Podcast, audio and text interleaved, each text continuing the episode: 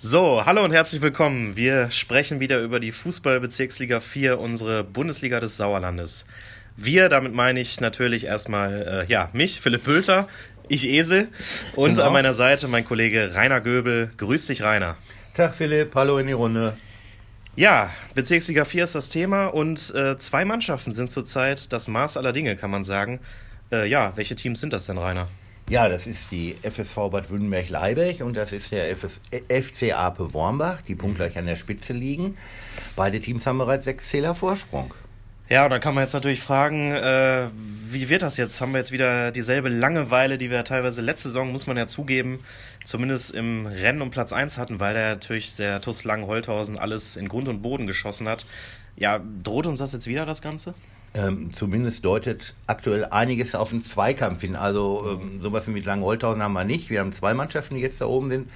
Denn Wünnenberg und Ape sind im Gegensatz zur Konkurrenz einfach konstant. Äh, Ape zuletzt sechs Siege in Serie, Wünnenberg vier Siege in Serie.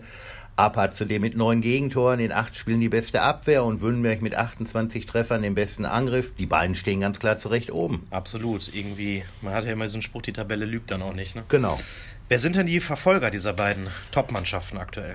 Ja, dann kommt dann der Tusundern und die SG Serkenrode Fretter, die beide 15 Punkte auf dem Konto haben. Okay, und dann drehen wir das Ganze mal um in der Tabelle. Ähm, ja, wer findet da im Tabellenkeller den Lichtschalter nicht, äh, sucht ihn vergeblich oder weiß gar nicht mehr, wie man überhaupt dieses äh, Licht da anknipst im Keller. Ja, also stockdunkel ist es im Birkelbach. Die haben einen Punkt aus acht Spielen geholt. Ja. Aber auch in Vosswinkel droht eine Sonnenfinsternis. Ähm, der Aufsteiger ist mit vier Punkten vorletzter und war ja bereits am Dienstag im Punktspieleinsatz. Ganz genau, da fand nämlich das Kellerduell statt bei Tura Frei 0 und ja, man muss sagen, das war eine klare Sache, oder? Stimmt, äh, Frei hat mit 5 zu 1 gewonnen, viermal Sebastian Bergrecht, Bergknecht und einmal Steffen Müller waren für Frei erfolgreich, für Vosswinkel hat dann zwischenzeitlich Matthias Kauke getroffen. Ja, und für den TuS Vosswinkel war es schon die fünfte deutliche Niederlage in dieser Saison seit dem Aufstieg. Ähm, ja, könnte da am Ende, wenn es jetzt hart auf hart kommt, äh, ja, dem Neuling das Torverhältnis da auch auf die Füße fallen? Also meiner Meinung nach auf jeden Fall, denn bislang 8 zu 36 Tore nach einem Drittel der Saison, das ist schon eine Hausnummer. Rechnen wir das mal hoch, mal drei, kommen wir auf 24 zu 108. Ja, und das wäre mit Sicherheit ein zusätzlicher Punkt für die Konkurrenz, ne? Absolut. Und wir hatten das Szenario auch in der Vorsaison, kann ich mich erinnern, unter anderem mit dem ja, späteren Absteiger SSV Meschede. Genau. Da haben wir auch mal zwischendurch überlegt. Die haben es dann auch nach Punkten nicht geschafft, aber das war ein anderes Thema. Wir kommen jetzt mal wieder zur aktuellen Lage. Ähm, ja, Tura Freinol hat den hohen Sieg geholt im wichtigen Spiel. War das denn jetzt auch der entscheidende Befreiungsschlag für Tura? Ja, es war zumindest, wie du schon gesagt hast, ein wichtiger Sieg, denn Freinol hat jetzt acht Punkte, hat jetzt aber auch zwei Wochen frei, denn sie haben ja schon gespielt und am kommenden Spieltag, also am übernächsten Spieltag haben sie dann spielfrei und sind damit erst wieder am 27. Oktober gegen Marsbech im Einsatz. Eigentlich ja schade, ne? wenn man ja, gerade so gewonnen so hat, will man eigentlich ne? weiterspielen. Genau, ja, stimmt. Ja. Gut, dann kommen wir mal zu den restlichen Spielen, die an diesem Wochenende anstehen und fangen an mit der Partie FC Ape Wormbach gegen die Sportfreunde Birkelbach. Ja, das ist Zweiter gegen Letzter. Ähm, da reichen jetzt noch drei Worte. Also Ape gewinnt 5-0. Ja, ich glaube auch, das ist sehr einseitig. Ich erhöhe sogar mal um zwei Tore und sage, es gibt ein 7-0 für den FC Ape Wormbach. Ähm, ja, gibt es denn zur Partie FSV Bad Württemberg-Leiberg gegen den VfB Marsberg vielleicht etwas mehr als drei bis fünf Worte zu sagen? Schon. Ähm, ist ja ein Spiel mit Brisanz, denn Marsbergs ja. Trainer Christian Nolte, der kehrt ja zu seinem Ex-Verein zurück. Der ist jetzt Tabellenführer. Und Marsberg dagegen bislang nur neun Punkte aus neun Spielen, äh, zehn Punkte aus neun Spielen. Mhm. Das ist schlecht. Aber man hat auch schon 27 Tore geschossen. Das ist sehr gut. Somit zweitbester Angriff der Liga. Somit kommt es in Würnberg, 28 Tore die Ausherren, zum Duell der Ballermänner. Mein Tipp, es fallen sechs Tore, 4-2 für Würnberg. Ja, ich gehe da mit in der Tendenz. Ich glaube auch, dass die FSV das gewinnt, aber mit 2 zu 1. Dann geht's weiter bei uns mit dem Spiel SG Serkenrode Fretter gegen den FC Assinghausen, Wiemeringhausen, Wulmeringhausen. Ja, also zwei Überraschungsmannschaften meiner Meinung nach der bisherigen Saison. Serkenrode Vierter, 15 Punkte. Asvivu, siebter mit 13 Punkten.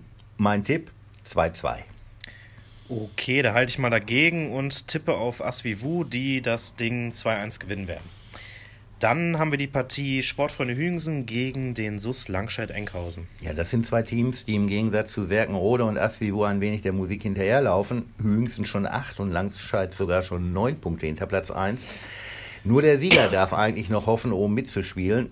Den wird es aber nicht geben, denn das Spiel geht 2-2 aus. Das Lieblingsergebnis genau. 2-2. ja. Ich glaube, ähm, dass es doch einen Sieger geben wird. Und zwar, der kommt aus Hügensen und gewinnt mit 2 zu 0. Ja, dann haben wir das Spiel ähm, des SV Oberschledern Grafschaft äh, gegen den BC Eslohe. Ja, Eslohe zuletzt 1-3 gegen Ape und damit die erste Saisonniederlage kassiert. Oberschledern dagegen mit toller Moral zum 3 zu 3 in Schmallenberg.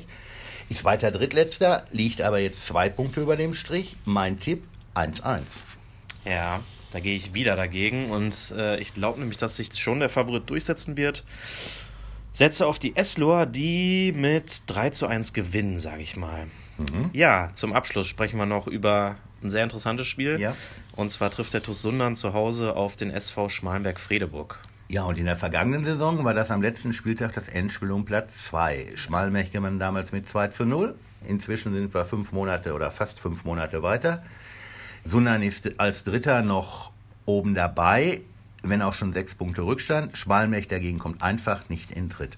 Zuletzt, wie schon erwähnt, 3 zu 3 gegen Oberschledorn und mit jetzt zwölf Punkten am Konto nur noch Mittelmaß. Beide brauchen den Sieg, sondern um oben dran zu bleiben. Schmalmech, um sich auch vielleicht selbst zu zeigen, wir können doch gegen die Großen gewinnen, mein Tipp, aber 2-1 für Sundern. Ja, kann mich noch erinnern, dass ich damals bei dem Spiel war. Äh, da war schon große Enttäuschung da auf Sunderner Seite, da in Schmalenberg. Ähm, viele zusammengesackte, enttäuschte Spieler vom TUS und deswegen glaube ich, die haben noch was gut zu machen, sind stark zu Hause und gewinnen mit 3 zu 1. Ja, und hm? wir sind auch stark zu Hause, sage ich jetzt einfach mal. ähm, verabschieden uns erstmal answeilen, wünschen euch viel Spaß beim Anhören dieser Folge und natürlich am Wochenende bei den Spielen und sagen bis bald. Ja, tschüss und Glück auf.